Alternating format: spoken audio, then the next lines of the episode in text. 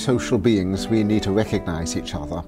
And we do so in all sorts of ways by the way people move, the way they dress, their voices, where they are.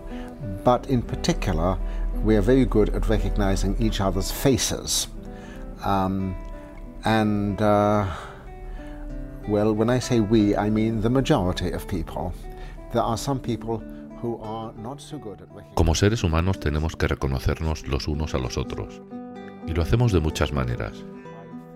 De la manera en la que la gente se mueve, de la manera en la que la gente se viste o a través de las voces. Pero en lo que el ser humano es muy bueno es en reconocer las caras de las otras personas. Cuando digo que somos muy buenos en reconocer las caras, me refiero a la mayoría de las personas. Porque hay personas a las que le cuesta más y hay casos extremos en donde las personas no pueden hacerlo. No pudiendo, por tanto, reconocer a sus maridos o a sus mujeres, a sus hijos o a viejos amigos. A estas personas se les llama algo así como ciegos para las caras. Pueden ver la cara perfectamente, pero no son capaces de asignarle una identidad y el término técnico para esto es el de prosopagnosia. Y esto de reconocernos o no reconocernos las caras se mueve en un continuo. Hay gente que reconoce muy bien o bien, y hay gente que lo hace mal o no puede hacerlo. Entonces, eh, prosopón es el término griego para caras y agnosia es el término para el no reconocimiento. Por lo tanto, prosopagnosia quiere decir no reconocimiento de caras. Recuerdo que mi madre era muy mala para reconocer caras. Era muy, muy tímida. Mi padre, por el contrario, era un súper reconocedor de caras. Podía reconocer a miles de personas y era muy sociable. Entonces, entre el reconocimiento de caras y la timidez hay relación de causalidad. Y si es así, ¿cuál es la causa y cuál es el efecto? No lo sé. En mi caso, parece que tengo un poco de los dos, pero es cierto que algunas veces soy muy tímido e inseguro en la interacción social. Y a veces no sé siquiera con quién estoy hablando. Uh, I think he recognized thousands of people, and uh, he was highly sociable. Now, whether his um, uh, his sociability made him good at recognizing faces, or vice versa, and whether my mother's shyness, um, you know, whether that was a cause or effect, I I don't know. I, I, think with myself, I, I, I, have both. I'm, I'm somewhat diffident in social intercourse, but it's also made more difficult because I often don't know whom I'm talking to.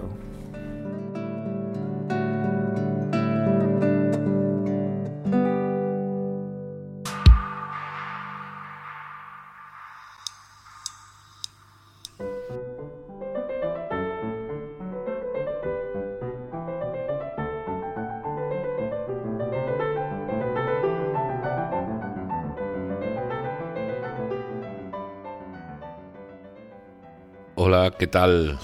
¿Cómo estás? Bienvenido, bienvenida a Paseando con Oliver Sacks. Bueno, ponte a gusto y si tienes a mano unos auriculares, haz uso de ellos si puedes y si, si, los tienes cerca, porque creo que los podcasts se aprecian mejor a, a través de auriculares. Yo suelo hacerlo así, salvo cuando escucho mis podcasts favoritos en el coche y es justo con ese ruido de fondo a través de los altavoces pobres del teléfono móvil que, noto que se pierde mucha calidad de audio. Bueno, muchas gracias a los asiduos al, al, canal por estar aquí una vez más. Y si acabas de descubrir este podcast, pues siéntete bienvenido, bienvenida. Y espero que pases un, un rato a gusto escuchando a este, este eterno aprendiz de ya casi 50 años de edad. Bueno, te hablo desde, desde Punta Negra, Congo. Eh, si oyes algún ruido de fondo, realmente lo siento, no puedo controlar lo que ocurre en la calle, esto está muy mal insonorizado. Y si oyes algún ruido de vaso es que me estoy tomando mm, a estas horas una cerveza. Entonces puede ser que se me cuele algún ruido, que se me cuele algún ruido. Pero bueno, creo que estamos en cierta intimidad, casi en familia y, nos podemos permitir este tipo, este tipo de cositas. Bueno, el episodio de hoy lleva por título Oxford y la percepción del mundo visual de JJ Gibson o Gibson, como queráis pronunciarlo. Seguimos dentro del periodo en el que Sachs se prepara para, hacerse médico, pero este episodio no va a tratar de las aventuras del, del joven Oliver. En realidad el título del episodio es más una, excusa para poder hablar de esa percepción visual que tanto ha fascinado siempre a Oliver Sacks. La voz de Sachs que hemos escuchado al comenzar el episodio y la transcripción que, he hecho forma parte de un vídeo de YouTube, cuyo enlace te dejo en la descripción del episodio, como suelo hacer. Eh, bueno, y es un vídeo que supongo forma parte de, la promoción de su libro Los ojos de su libro, sí, Los ojos de la, de la mente, publicado en España en el 2015, cinco años más o menos, cinco años de su muerte, y de ahí que, bueno, que parezca realmente que no estamos ya en Oxford estudiando medicina con veintitantos años, sino en Nueva York, ¿no? De retirada de, tantas cosas, ¿no? De casi todo ya, ¿no? Con 76 o 77 años de, de edad. Y así es, y así es. Pero bueno, lo que nos cuenta Sachs en estas palabras que hemos escuchado al principio son realmente cosas que vienen ya de aquellos años de estudiante. Sobre el libro, el libro Los ojos de la mente, eh, hay varias mini entrevistas en YouTube. Eh, por cierto, recordemos que este libro lo escribió, lo escribió seguramente cuando ya empezó a perder la vista en el ojo derecho por, el, melanoma, que sufrió.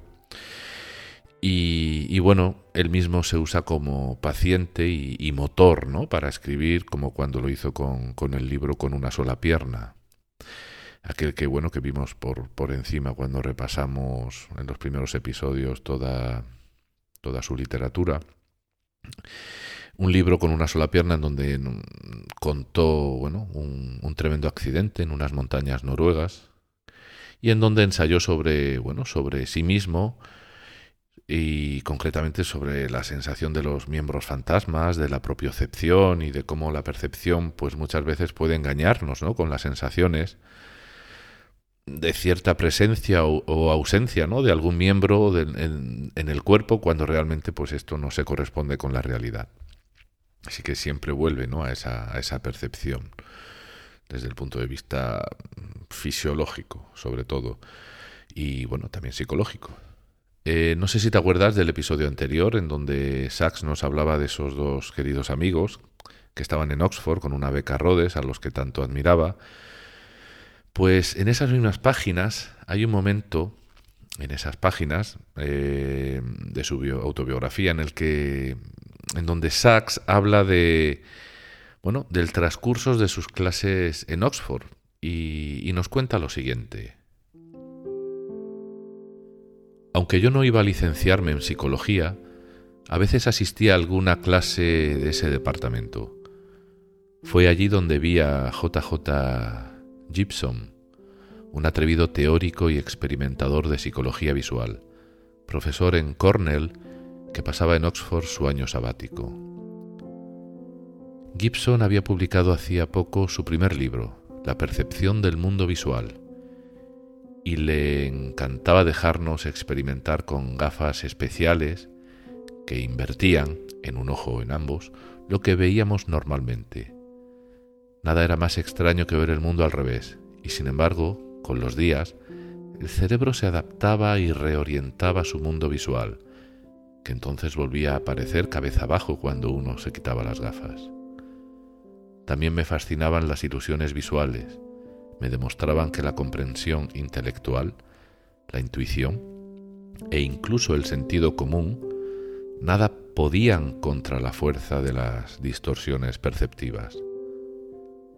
Las gafas de inversión de Gibson mostraban el poder de la mente a la hora de rectificar las distorsiones ópticas, mientras que las ilusiones visuales demostraban la incapacidad de la mente para corregir las distorsiones perceptivas.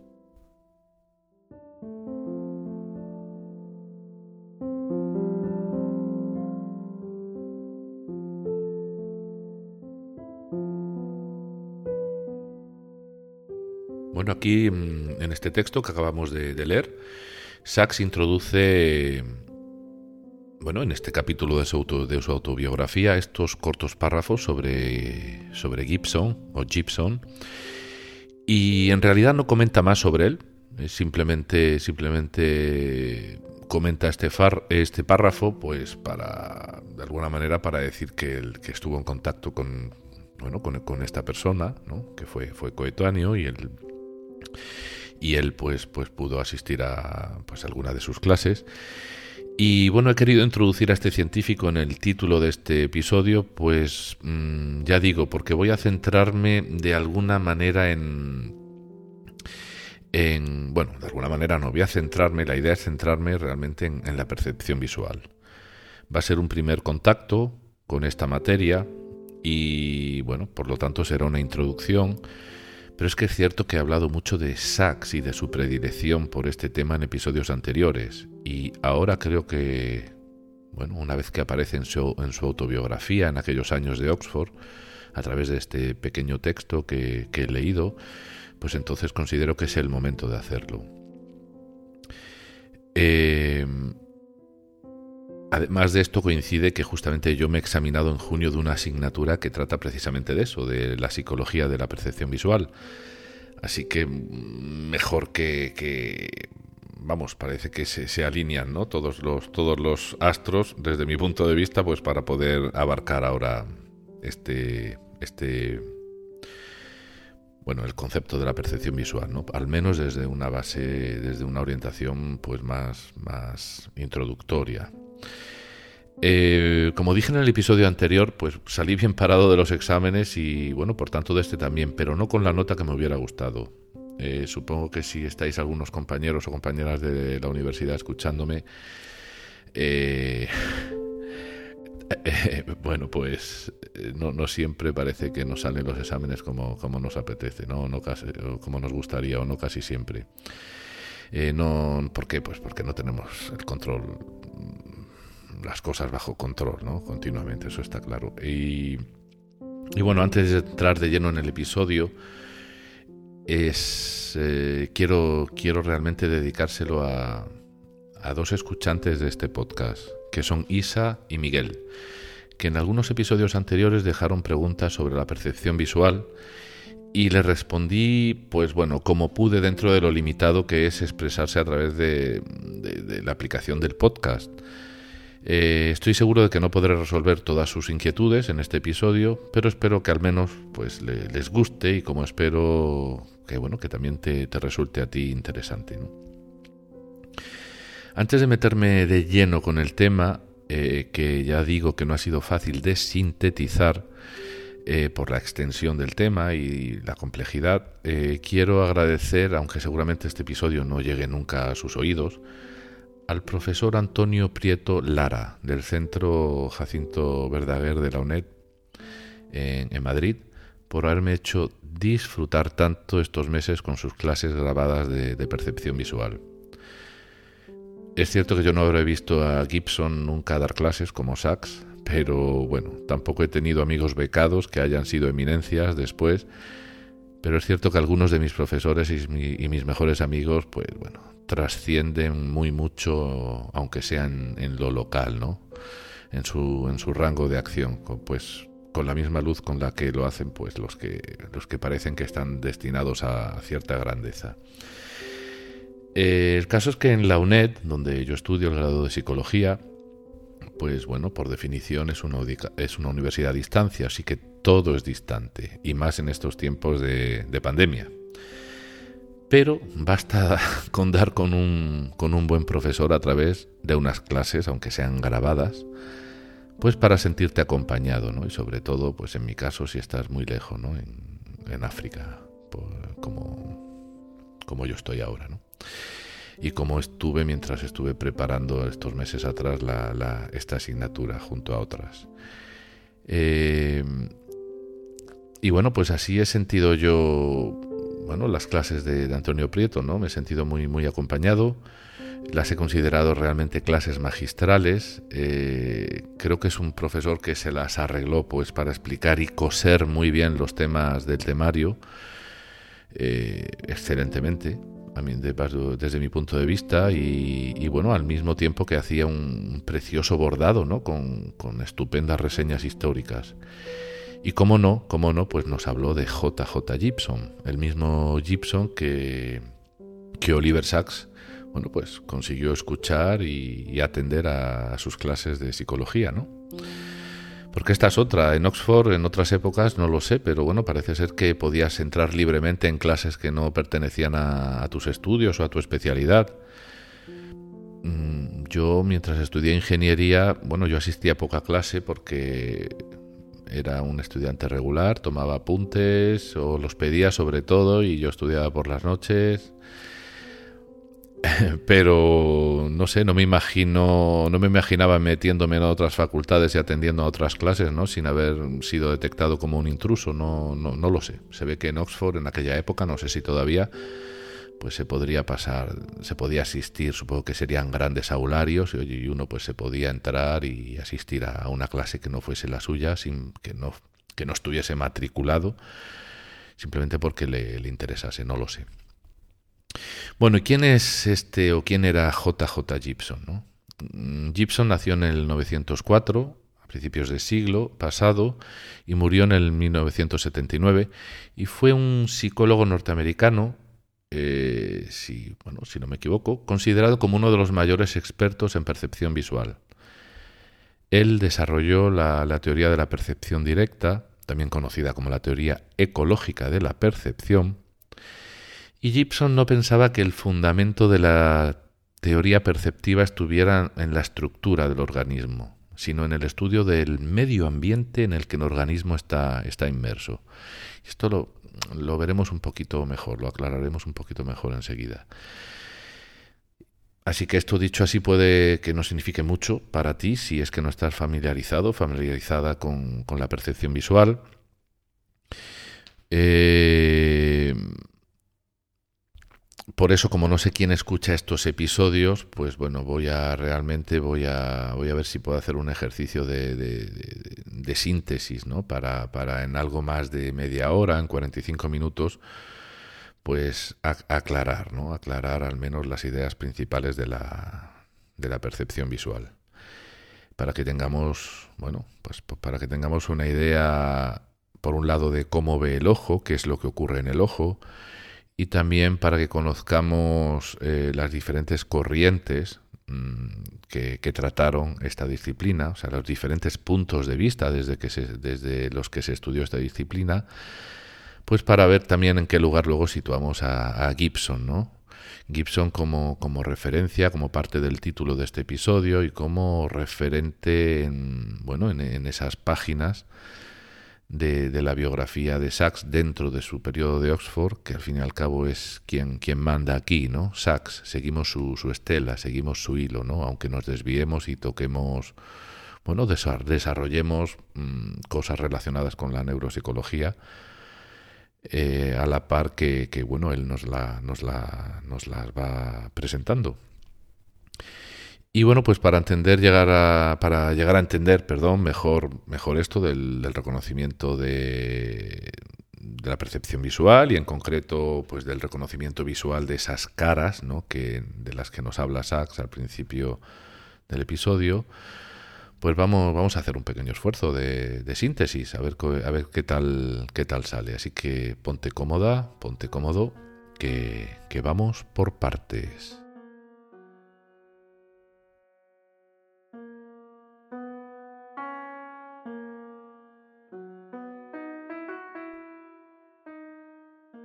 Pues vamos a ver si podemos ver esta introducción a la percepción visual en tres partes.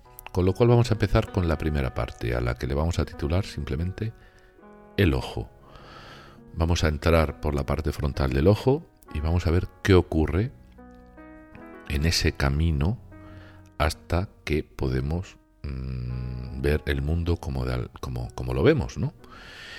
Entonces vamos a, hacer esta parte, pues básicamente vamos, a centrarnos en, la fisiología del ojo y, en algunos aspectos que tienen mucho que ver con ella.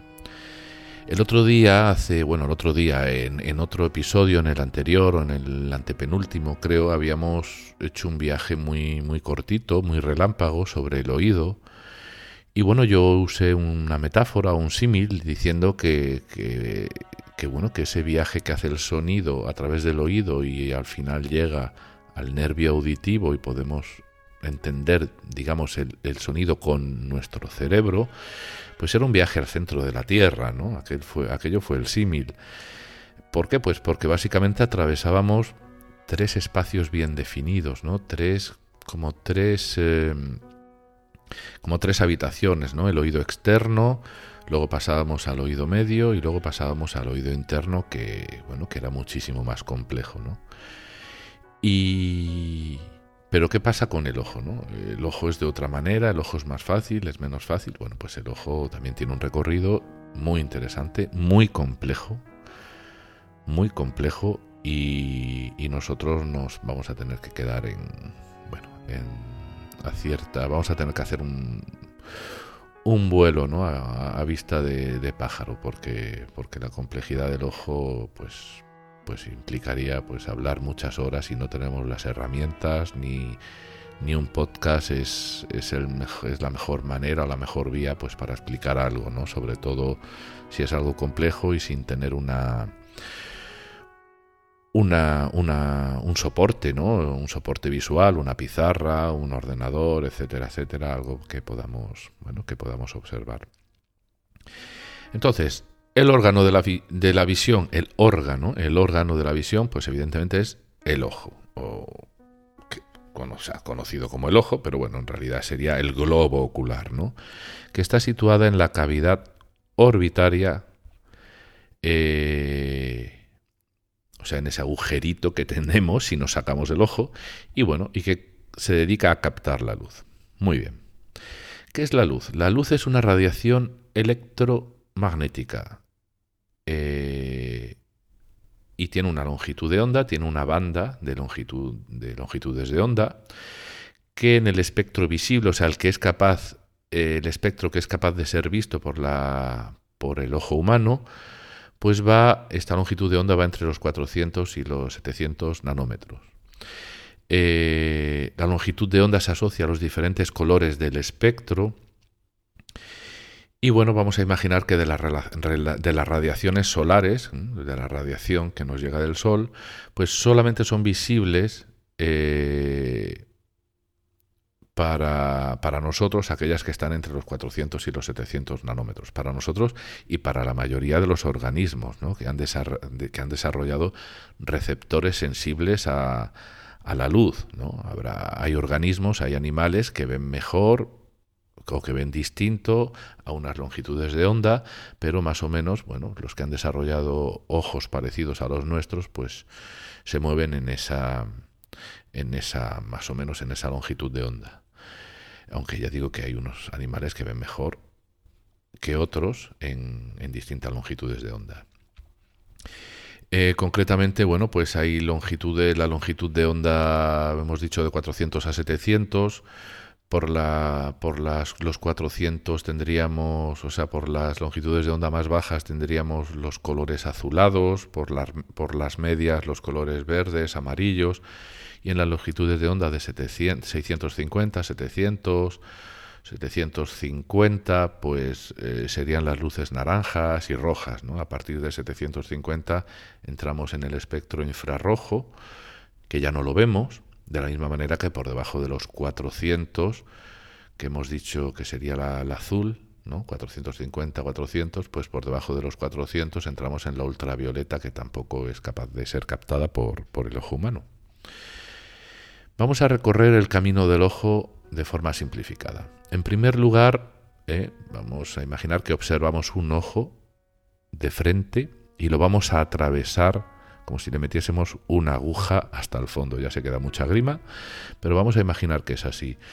Entonces, en primer lugar, nos encontramos con, con la córnea, que es una membrana transparente que permite pues, el paso de la luz. Seguidamente está el iris, que es una membrana que tiene fibras musculares, que son lisas y circulares y radiales, y permiten el cambio de, tamaño de la pupila, ¿no? Pues para adecuarlo a la cantidad de luz que exista en, el entorno, ¿no? En, ese momento. El color del iris varía de unas personas a otras y depende de la cantidad de melanina que se deposita en sus fibras. Así que si hay poca pigmentación, pues los ojos serán azules, si hay un poco más de, un poco más de pigmentación, los ojos pues serán verdes o marrones, y en el caso de máxima pigmentación, pues los ojos serán, serán negros. ¿Qué pasa ahora? Bueno, pues a continuación se encuentra el cristalino, que es una lente que permite dirigir los rayos de luz hacia la retina. Y la retina se encontrará luego ya al fondo del ojo, ¿vale? Entonces este cristalino puede variar su forma, y de hecho varía su forma, pues para poder enfocar a diferentes distancias, distancias más cortas, distancias más largas. Todo esto es más complejo, hay una serie de músculos que ayudan a hacer esto y que hacen su función, pero bueno, no, no vamos a entrar ahí. Hemos dicho que está el cristalino y más al fondo está la retina. Bueno, pues entre el cristalino y la retina está algo que llamamos el humor vítreo, humor vítreo, con V. Eh, bueno, es una sustancia gelatinosa y, digamos que es lo que rellena al ojo, lo que le da consistencia al ojo, lo que le da al ojo esa forma redondeada. Si, nos acordamos de estas películas macabras en las que un ojo se cae al suelo y lo pisan con el pie y, sale ahí, mm, se espachurra, mm, el verbo espachurrar existe, no, sé si existe, pero bueno, se, se, destroza, pues esa masa viscosa sería el humor vitrio pues como he dicho, que rellena el ojo dándole pues esa forma redondeada. Además, el humor vitrio sujeta la retina que ya está al fondo, impidiendo pues que ésta se, desprenda y permitiendo que también permanezca en contacto con, con, la siguiente capa que tiene la retina después, que es la coroides, que es una capa básicamente que bueno que le soporta, que le da a la retina, pues como dijéramos sustento y alimento, ¿no? Y bueno, pues ya hemos llegado al, fondo del ojo. Eh, en este fondo del ojo observamos, hay una parte central de la retina que se llama mácula y en su parte central está la fóvea, donde se encuentran una serie de receptores sensoriales, ¿vale? unas células, unos receptores sensoriales denominados conos, que se llaman conos, y que proporcionan la sensación de color y son muy sensibles a, a la luz, ¿no? Y, bueno, y proporcionan la mayor agudeza visual. Y en la zona periférica de la retina, pues hay otros receptores eh, que son, serían como los hermanos de los conos, los hermanos, bueno, pues sí, los hermanos están los conos y estos se llaman bastones, que son unas células sensoriales que en este caso son muy sensibles al movimiento y a la luz tenue, ¿vale? a la presencia de poca luz. Estos receptores, tanto los conos como los bastones, hacen sinapsis, o sea, hacen conexiones con unas neuronas que se llaman bipolares. Y a su vez estas neuronas conectan o hacen sinapsis con unas células que se llaman ganglionares.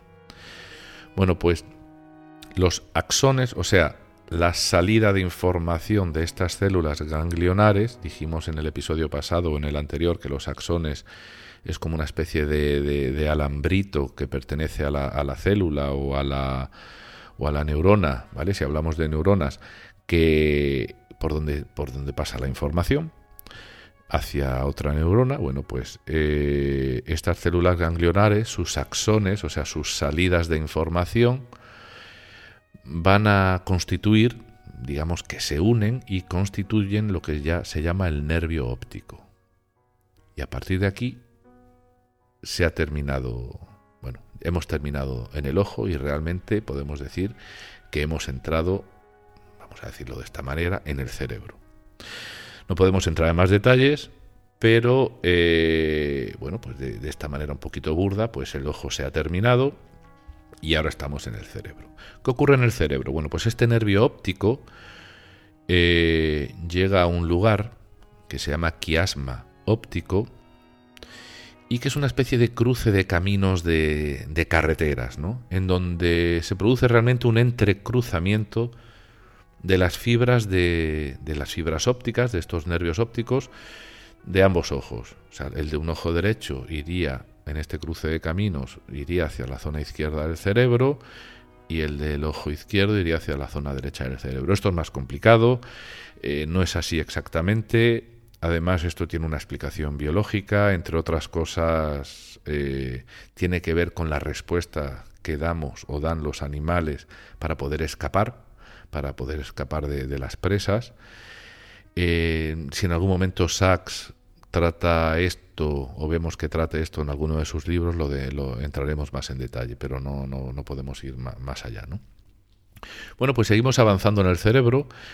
Eh, de aquí pasamos a una zona que se llama el núcleo geniculado lateral del tálamo. Lo repito, el núcleo geniculado lateral del, del tálamo. O sea que llegamos al tálamo, ¿vale? que se encuentra en, bueno, en el, tronco cerebral, si ahora mismo no, no, no, me pierdo, la parte superior del tronco cerebral, y, y ahí hay una zona, hay muchos núcleos, el tálamo es, bueno, pues si el, si el quiasma óptico era un cruce de caminos, el tálamo es una, una central, una central de, no sé, una gran central de, información, ¿no? Eh, y aquí en el tálamo pues hay un un lugar que se llama núcleo geniculado lateral. Bueno, pues ahí llega. Y no solamente llegan las fibras de la retina, ¿vale? A través de, este nervio óptico, sino que también en el núcleo geniculado lateral del tálamo recibe información pues, de muchas otras fuentes, tanto del córtex cerebral como del propio tallo cerebral, ¿no? Y, bueno, pues eh, este, este núcleo geniculado lateral del tálamo recibe mucha, mucha información, como he dicho, de muchas fuentes, y a continuación envía su respuesta, eh, después de haber integrado toda esa información, toda esa información, a la corteza visual. O sea, de la corteza cerebral, de la parte más superior, ¿no? de lo que llamamos los sesos, los famosos sesos, ¿vale? esa sería la corteza del cerebro, pues la corteza cerebral contiene varias mm, varias cortezas, varias partes, y una de ellas se llama la corteza visual. Bueno, pues esa información acaba en la corteza visual. Esa corteza visual se sitúa en uno de los lóbulos o de las partes en las que dividimos el, córtex cerebral, ¿no? Concretamente se sitúa en el, el, lóbulo occipital. Y el lóbulo occipital es la parte posterior del cerebro, o sea, algo así como lo que puede ocupar tu mano si te la pones por encima de la nuca. O sea que ese ahí es donde, donde, donde muere, donde llega toda, toda la información que el ojo ha visto y bueno, y ha empezado a viajar a través del, nervio, del nervio ocular. Eh, entonces llegamos al lóbulo occipital y, y, bueno, este lóbulo pues contiene varias áreas. Lo primero que hace es procesar los estímulos visuales como el brillo, el color, el movimiento, pues eso que procede, como hemos dicho antes, de las retinas, ¿no? Y lo, y lo procesa en, como he dicho, hay varias áreas, pues en, las áreas primarias.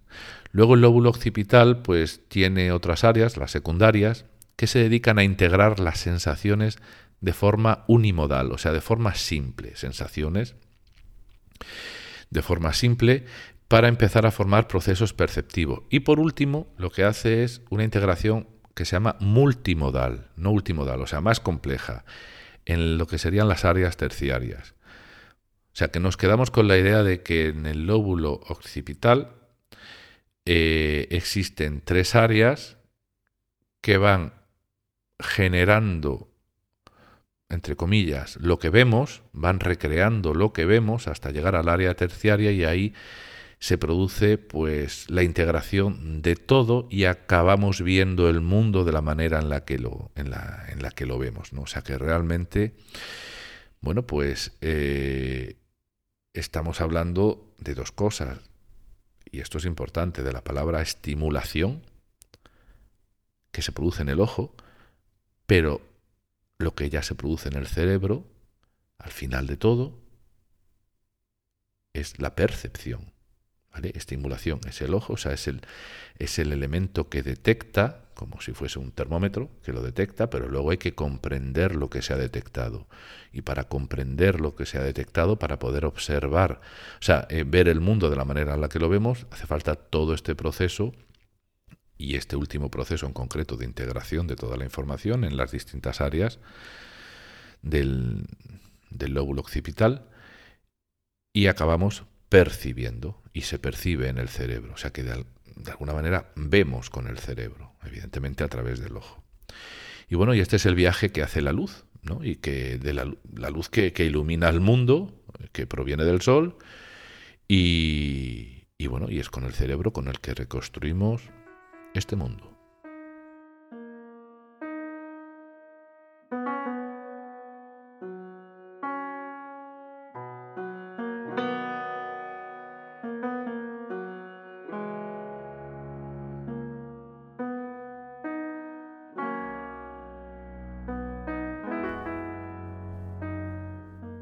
Pasamos entonces a la, parte 2. La parte 2 sobre la percepción visual. Hemos visto mm, la vista de pájaro como, como es el transcurso de la luz a través del ojo. Y vamos a ver eh, ahora el. Bueno, vamos a hablar del contexto histórico, del contexto histórico del estudio de la percepción visual.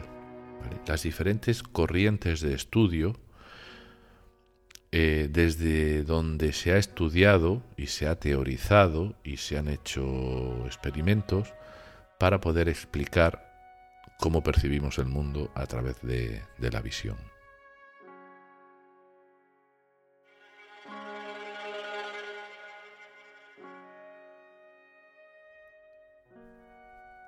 Las primeras aproximaciones que hubo a la percepción visual estuvieron basadas en el sentido común o en la reflexión filosófica.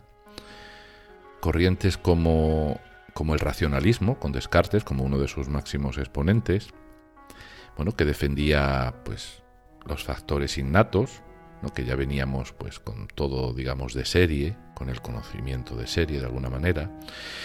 Eh, luego estaba la próxima, otra aproximación que como el empirismo, ¿no? Pues con, con Hume, entre otros, como Locke o Locke.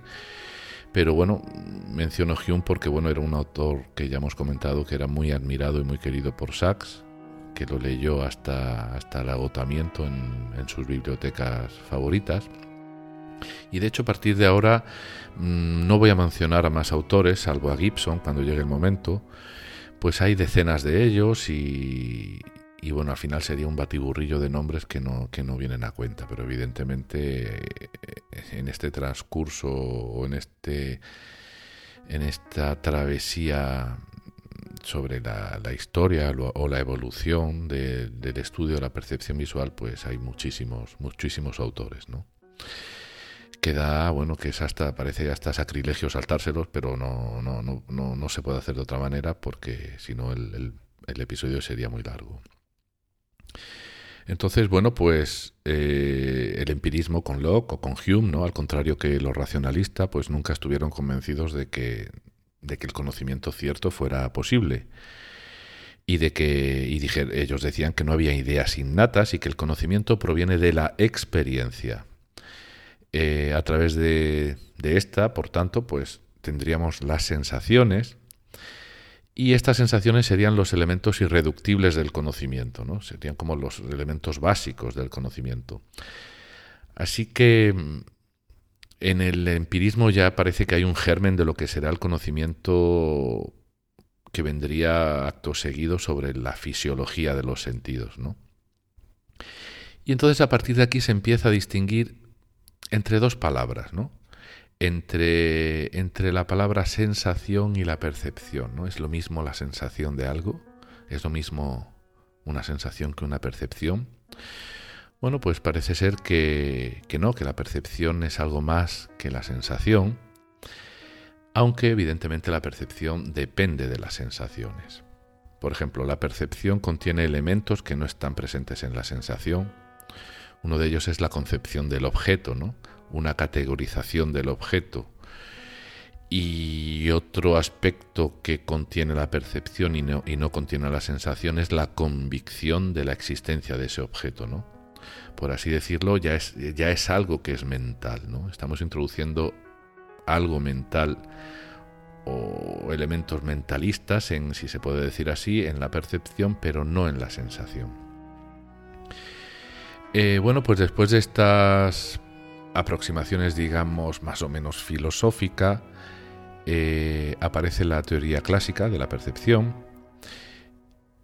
Aquí, como he dicho, es una pena, pero vamos a evitar decir los nombres, porque además mm, se formuló la teoría clásica por fulanito de tal, mm, la reelaboró otra persona, luego se volvió a reformular de otra manera y bueno, pues los nombres, mm, si no estás estudiando esta asignatura, pues no, no hace falta, ¿no? De momento, pues, pues hablar de ellos.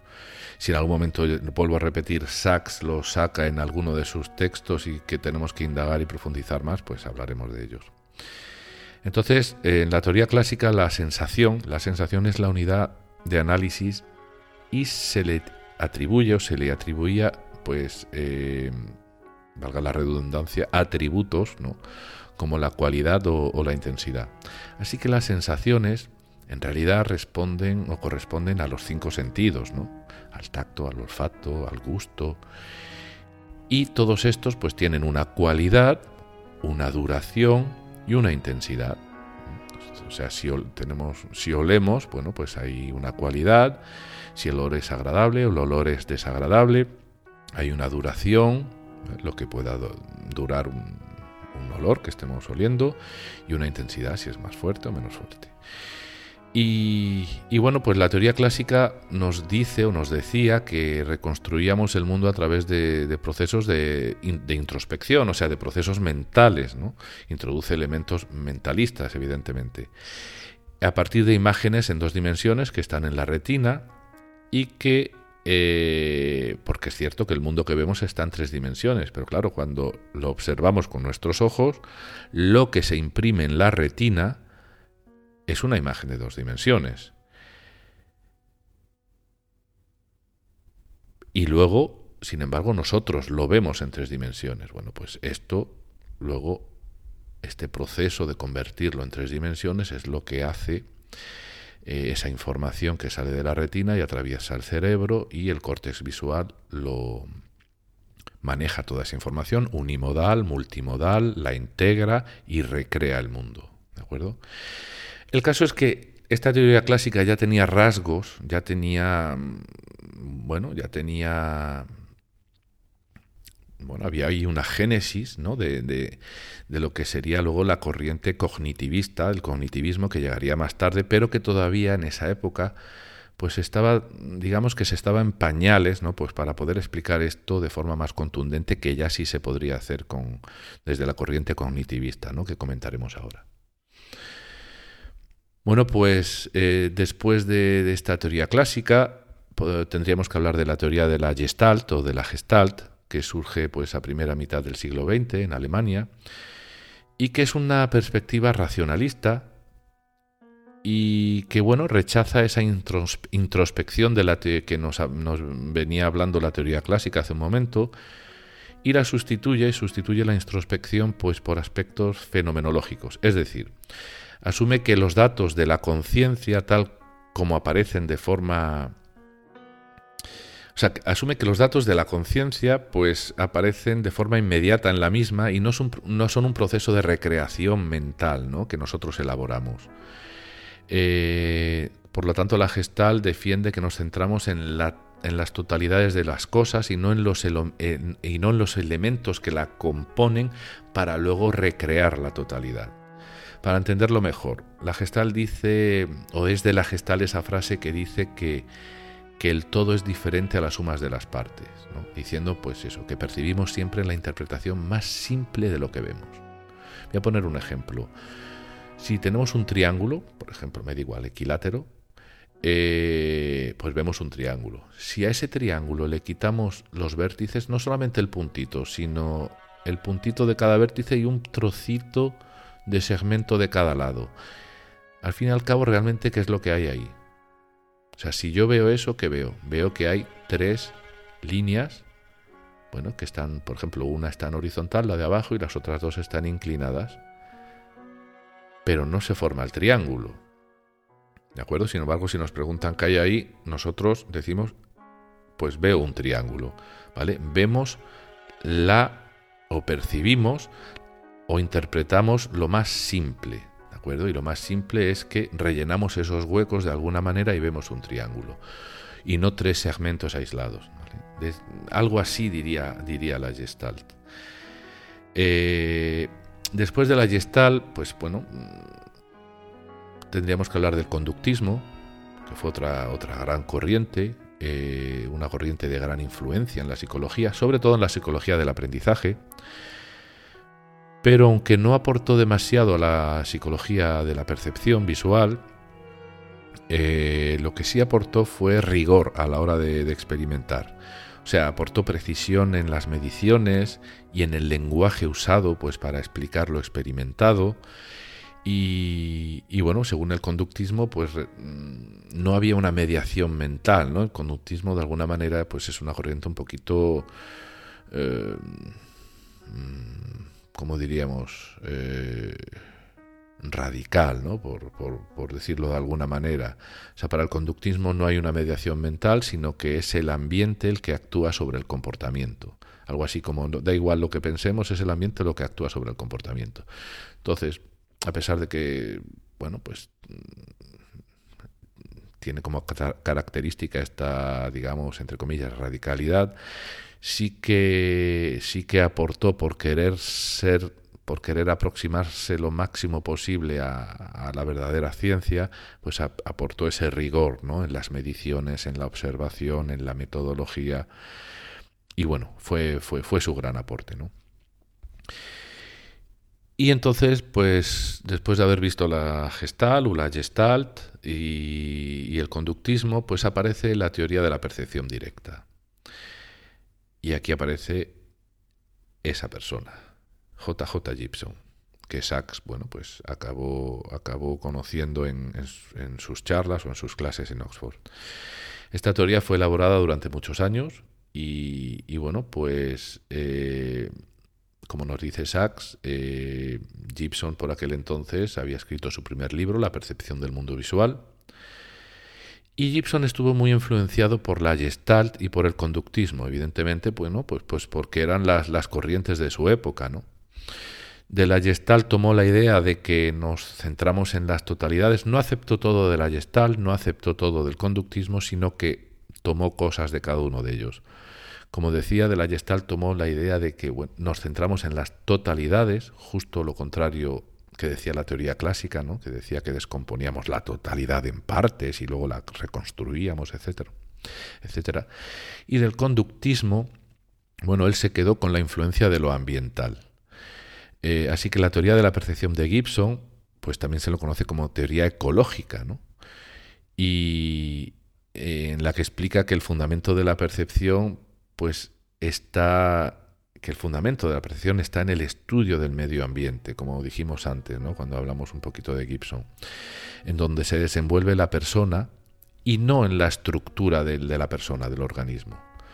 Según Gibson o Gibson, la percepción cotidiana es una percepción dinámica, o sea, por ejemplo, la percepción a través de la vista, de los ojos, es una percepción dinámica que cambia a medida que el observador se mueve con respecto a la escena total en la que está desenvolviéndose, ¿no? Y eso es lo que hay que estudiar según él, porque toda la información eh, está en, la estimulación, o sea, en los receptores visuales. Toda la información que necesitamos para reconstruir el mundo está en los receptores visuales, o sea, en el ojo. Y el observador no aporta información alguna.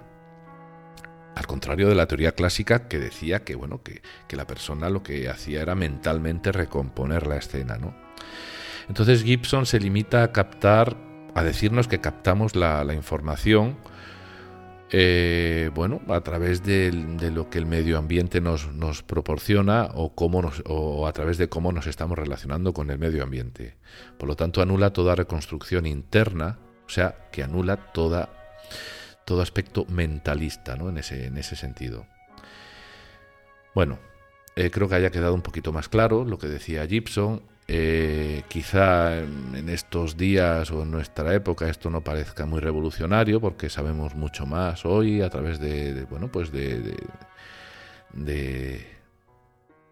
bueno de las de las resonancias magnéticas de de ensayos de la ciencia no de, la, de la imagen de, las imágenes del cerebro y sabemos mucho más. Pero evidentemente Gibson aunque parece, parecía o nos puede, nos pueda parecer radical, y eso es así hoy en día, pues, pues fue muy importante todo lo, todo lo que planteó, ¿no? Eh, frente a la teoría clásica, por ejemplo, ¿no? que trataba la luz en términos de rayo de luz, ¿no? Para la teoría clásica la, la, luz era un rayo, que sería algo así como la analogía entre el ojo y la cámara de la foto, y no en términos de onda corpúsculo, ¿no? Así que Gibson aporta introduce términos, conceptos y un debate que, fue muy fructífero y muy necesario. Y, bueno, pues que Sachs tuvo, tuvo la oportunidad de, observarlo, ¿no? Pero vamos a dejar a Gibson y vamos a entrar en la segunda mitad del siglo XX, en la psicología cognitiva. Eh, esta psicología pues, ya está interesada por el estudio de los procesos mentales, mentales y viene promovida por la analogía del ordenador.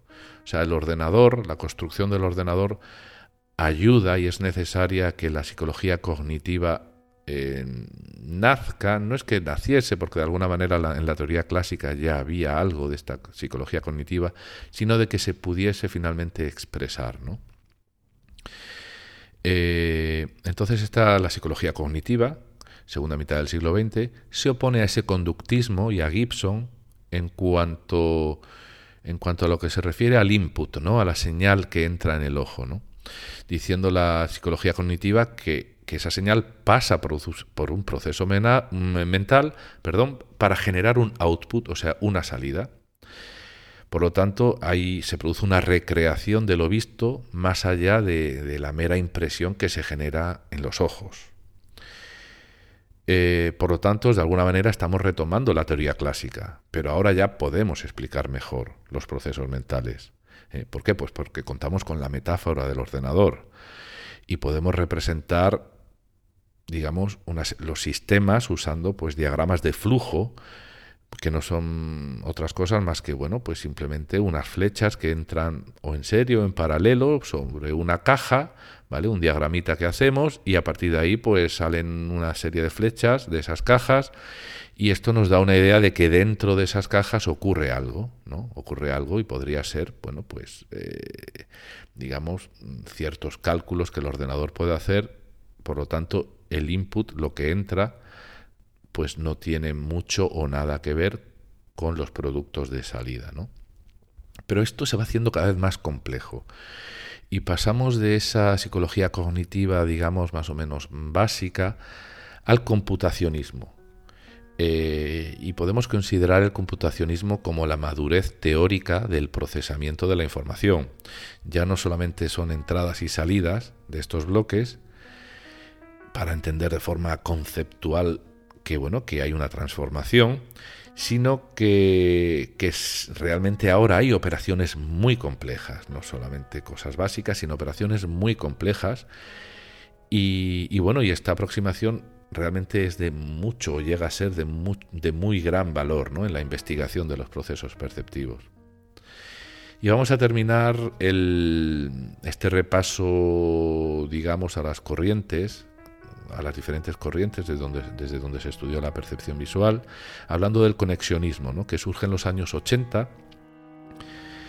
y, bueno, que pretende aproximar esta misma teoría de los procesos cognitivos, ¿no? de, la, la psicología cognitiva y después con el computacionismo, pues lo que hace es que pretende aproximar esto ya no a la, a la, a la metáfora del ordenador, sino a la metáfora o a la psicología del cerebro, ¿no? Pues desde que se conoce que el cerebro está formado por redes neuronales. Así que ya no son bloques, como decíamos antes, o como acabamos de decir, que procesan la información y hacen y hay cálculos, sino que hay una red neuronal que está compuesta por un conjunto de unidades pues, elementales de procesamiento que serían parecidas a las neuronas del cerebro y que están conectadas entre sí pues, de una forma determinada es importante decir que bueno que las conexiones entre estas mm, unidades de la red pues pueden tener distinta fuerza, eh, se pueden conectar unas con otras, si las unidades, si unas se usan más, se, refuerzan y tienen bueno, una preponderancia mayor que otras que no se usen tanto y acaban en desuso. ¿vale? Existe una, una analogía con lo que ocurre con nuestra, con nuestra, bueno, con nuestras redes neuronales. ¿no? Y no solamente eso, sino que hay conexiones entre las redes que son excitatorias y otras que son inhibitorias. O sea, excitatorias quiere decir que que la señal que sale de esa red neuronal puede excitar a otra red que está al lado, pero puede haber señales que salen no para excitar a la red que está al lado, sino para inhibirla. Y, bueno, y de aquí pues salen las distintas reglas de aprendizaje, etcétera, etcétera. Es eh, bueno, pues es algo, es algo impresionante, muy, muy, muy, muy interesante. Entonces, todas estas aproximaciones teóricas ¿no? que se van bueno, que, van evolucionando y que van explicando cada una desde su punto de vista, pues van explicando cada vez un poquito mejor qué es lo que ocurre en la realidad, ¿no? Es como si fuesen modelos, modelos que se van haciendo más complejos y acaban explicando mejor qué es lo que ocurre en nuestro caso con, con la percepción visual y qué ocurre con la manera en la que reconstruimos el mundo, ¿no? Y bueno, esta es la pasada que yo quería hacer sobre, sobre el, el punto 2, que es el contexto histórico. Así que tómate un respiro, que pasamos a la tercera y última parte.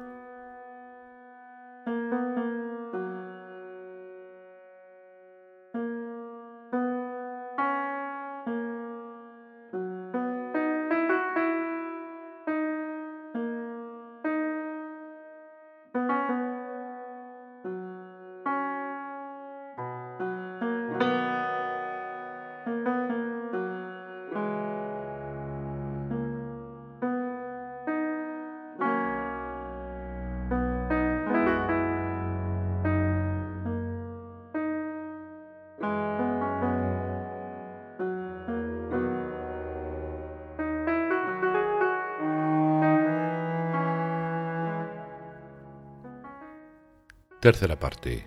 Las fases del proceso perceptivo.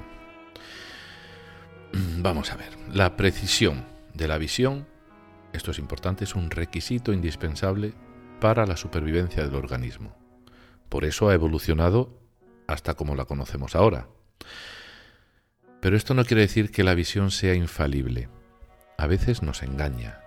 Y por eso las ilusiones ópticas son un tema muy importante y también muy jugoso en cualquier teoría de la percepción, ¿no? en cualquiera de las, de, las que hemos visto ah, justo ahora mismo. Eh, sin embargo, las, las ilusiones, digamos, estos fallos perceptivos o esos fallos mm, o ese cerebro que nos engaña, ¿vale?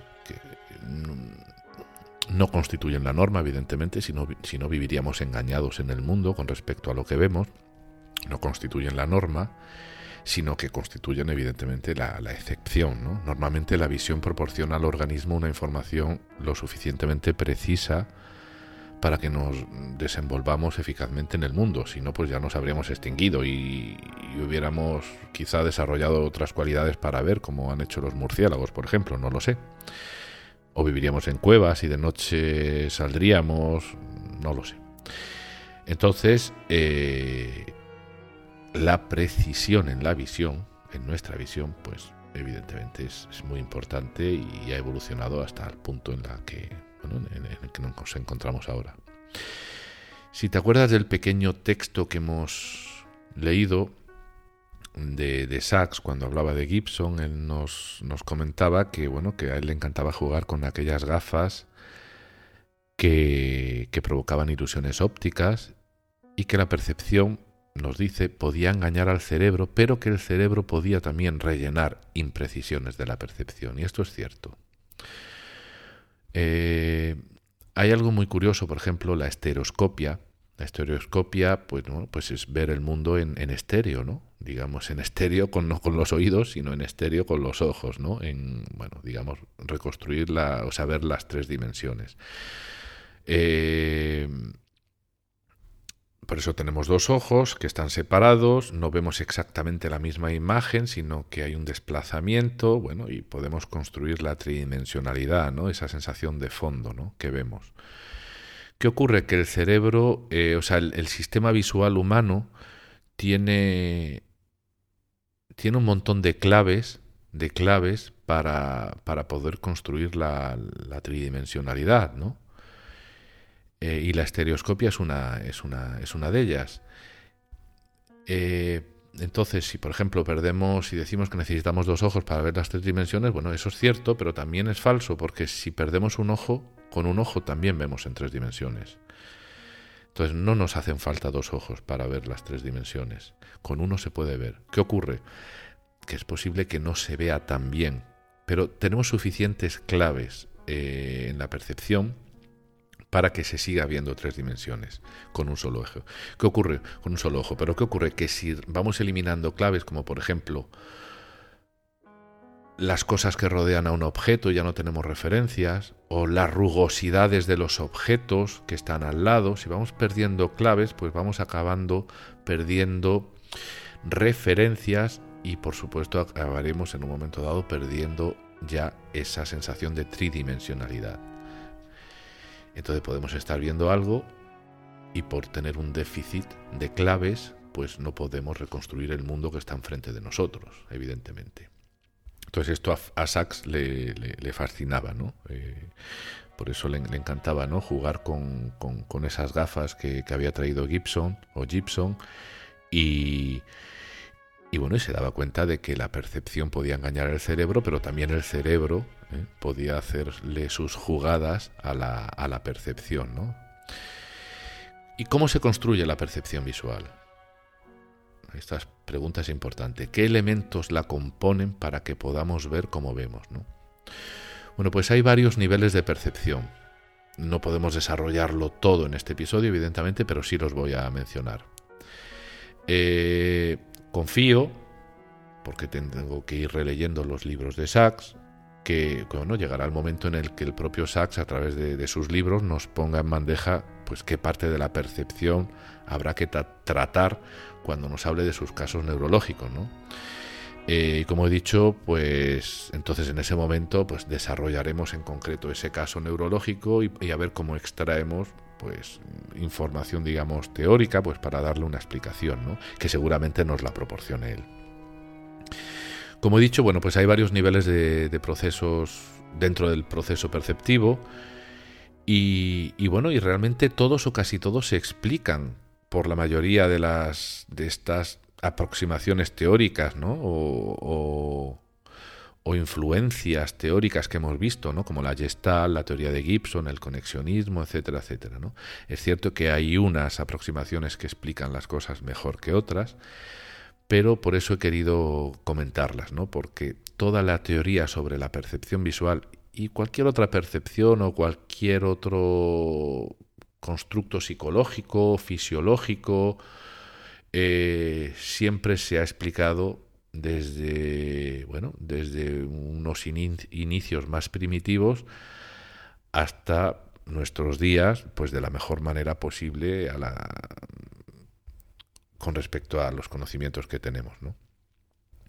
Entonces, eh, ¿cuál es realmente el proceso perceptivo? Y vamos a comentar los, los cinco puntos más importantes. El proceso perceptivo o sea, una vez que, la información ya ha entrado por el ojo, ha atravesado el cerebro, ha atravesado el quiasma óptico, luego ha entrado al núcleo geniculado del, tálamo y, bueno, y llega a la corteza cerebral, ¿no? Como en esa corteza cerebral que hemos dicho que tenía como tres capas, ¿qué ocurre ahí? Bueno, pues en el proceso perceptivo eh, podemos decir que lo primero es que percibimos el color, ¿vale? Después hay un procesamiento visual inicial que se puede explicar, pues, como acabo de decir, pues, pues las diferentes posturas o corrientes teóricas y unas pues las explican mejor que, otras. Y, bueno, pero la que suelen estar lo que suelen estar de acuerdo es que bueno es que lo que eh, ocurre al principio es que la imagen que se ve se organiza en la retina y, bueno y a través de una aproximación más psicofísica que otra cosa pues eh, entra en juego pues algo como la frecuencia espacial, ¿no? Entonces vamos a quedarnos con que el procesamiento visual inicial eh, se explica a través de la imagen que queda impregnada en la rutina. Luego el siguiente punto sería la tridimensionalidad. Empezamos a construir la tridimensionalidad del mundo que nos rodea. En un cuarto lugar empezamos a construir la, percepción del movimiento. Y luego, por último, eh, bueno, la percepción de la forma de las cosas que vemos. Y, aquí, y aquí incluimos la, organización perceptiva, la detección y la discriminación de las formas. Y por último, por último, por último, ya se produce el reconocimiento visual. Ya se produce el reconocimiento. Fijaos que he dicho en el punto anterior que hay una organización perceptiva, o sea, percibimos cosas y acabamos organizándolas para, para poder Mm, discriminar, hemos dicho detectar, discriminar y por último reconocimiento visual. No es lo mismo de detectar que discriminar que reconocer, ¿vale? Y el ejemplo, un ejemplo sencillo sería, por ejemplo, una célula fotoeléctrica de las que se instalan en las casas para las alarmas, ¿no? Una célula fotoeléctrica detecta, fijaos que estamos con estas palabras, detectar, discriminar y reconocer. Pues una célula fotoeléctrica detecta el movimiento en las casas, pues para evitar los robos, ¿no? Eh, pero detecta el movimiento, no discrimina si el movimiento es el de un gato o el de una persona, ¿de acuerdo? Y tampoco reconoce si es el de una persona, qué persona es, si es el padre de la casa o la madre o el hijo o la hija, etcétera, etcétera. Entonces una célula lo que hace es detectar, no discrimina y no reconoce. ¿Qué ocurre? Que si después de esta célula, evidentemente existe un sistema más complejo, un sistema de, cámaras, con un ordenador central, eh, que tiene una base de datos de reconocimiento de caras, pues evidentemente todo ese sistema complejo detectaría, discriminaría y reconocería. Pero claro, ya hace falta una unidad central, hace falta, hace falta un cerebro, ¿no? por eso detectaría el ojo, pero la discriminación y el reconocimiento final lo, se haría en todo este proceso que, acabamos de comentar. Bueno, y estas son las fases del proceso, del proceso perceptivo.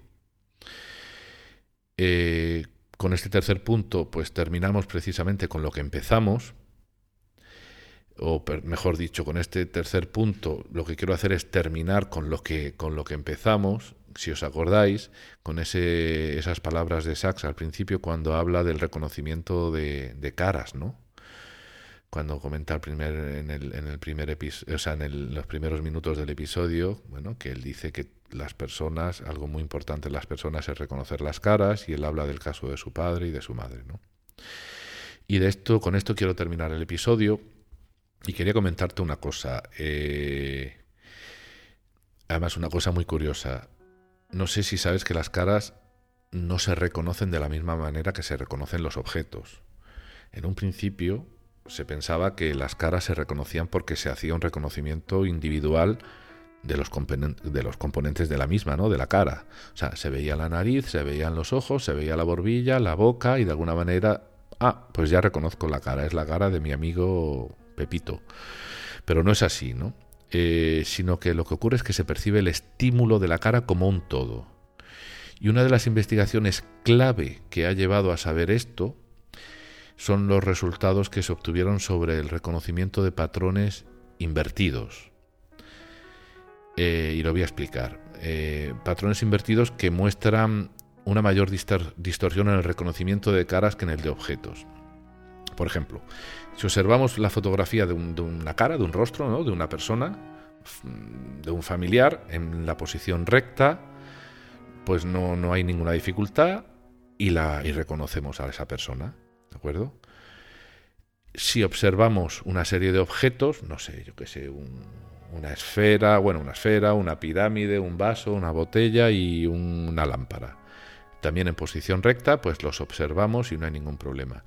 Pero si le damos la vuelta a la cara, a la fotografía de esa cara y la ponemos boca abajo, y le damos la vuelta a los objetos y los ponemos boca abajo, se produce mayor distorsión, ¿vale? En el reconocimiento de las caras invertidas que en el reconocimiento de esos objetos invertidos. Con lo cual, eh, si reconociésemos las caras por los elementos individuales, ojo, barbilla, Nariz, eh, etcétera, etcétera, pues eh, tendríamos la misma, ¿vale? Tendríamos el mismo, el mismo grado de dificultad o de distorsión para, detectarlos de forma individual que lo hacemos con los objetos. Sin embargo, no es así, se detecta peor. Y bueno, a través de este experimento, bueno, y de otros, pues eh, se llegó a la conclusión de, que, el reconocimiento de las caras se hace de manera, bueno, como si fuese un, todo, ¿no? Como si fuese un estímulo total. Eh, sin embargo, Sachs, al principio del episodio, eh, nos comenta precisamente en ese, en ese texto en el que, bueno, que hemos traducido, que, bueno, que realmente hay un continuo, ¿no? Un continuo que podría ir, por ejemplo, de mejor a peor, ¿no? Como él dice, hay personas como su padre que reconocía muy bien las caras, pero hay personas pues que las reconoce un poquito peor y hay personas que tienen realmente dificultades, como al parecer le ocurría a su madre, que no lo hacía muy bien. Pero si ya en ese continuo nos vamos al extremo, a un extremo, al extremo total o casi total, pues hay personas que no reconocen caras. Eh, digamos el ejemplo paradigmático en Sachs eh, sobre sus libros pues sería la historia del hombre que confundió a su mujer con un sombrero que es una historia como ya si escuchaste los primeros episodios que está dentro del libro homónimo ¿no? que lleva el mismo título el hombre que confundió a su mujer con un sombrero que por cierto es una historia que estoy deseando mm, ver en un episodio, pero claro, antes nos hacía falta poder hablar de todo esto para tener esta base y yo creo que a partir de aquí pues ya lo podremos abordar, abordar mejor cuando llegue el momento. Bueno, pues hay estudios neurológicos que han descubierto que hay respuestas muy específicas de neuronas que se encuentran en un lugar del cerebro, concretamente un lugar que se llama el giro fusiforme del córtex interotemporal, vamos, un lugar en la cabecita, ¿vale? Donde, bueno, las lesiones, si hay lesiones en ese giro fusiforme del hemisferio derecho, pues también hay un giro fusiforme en el hemisferio izquierdo.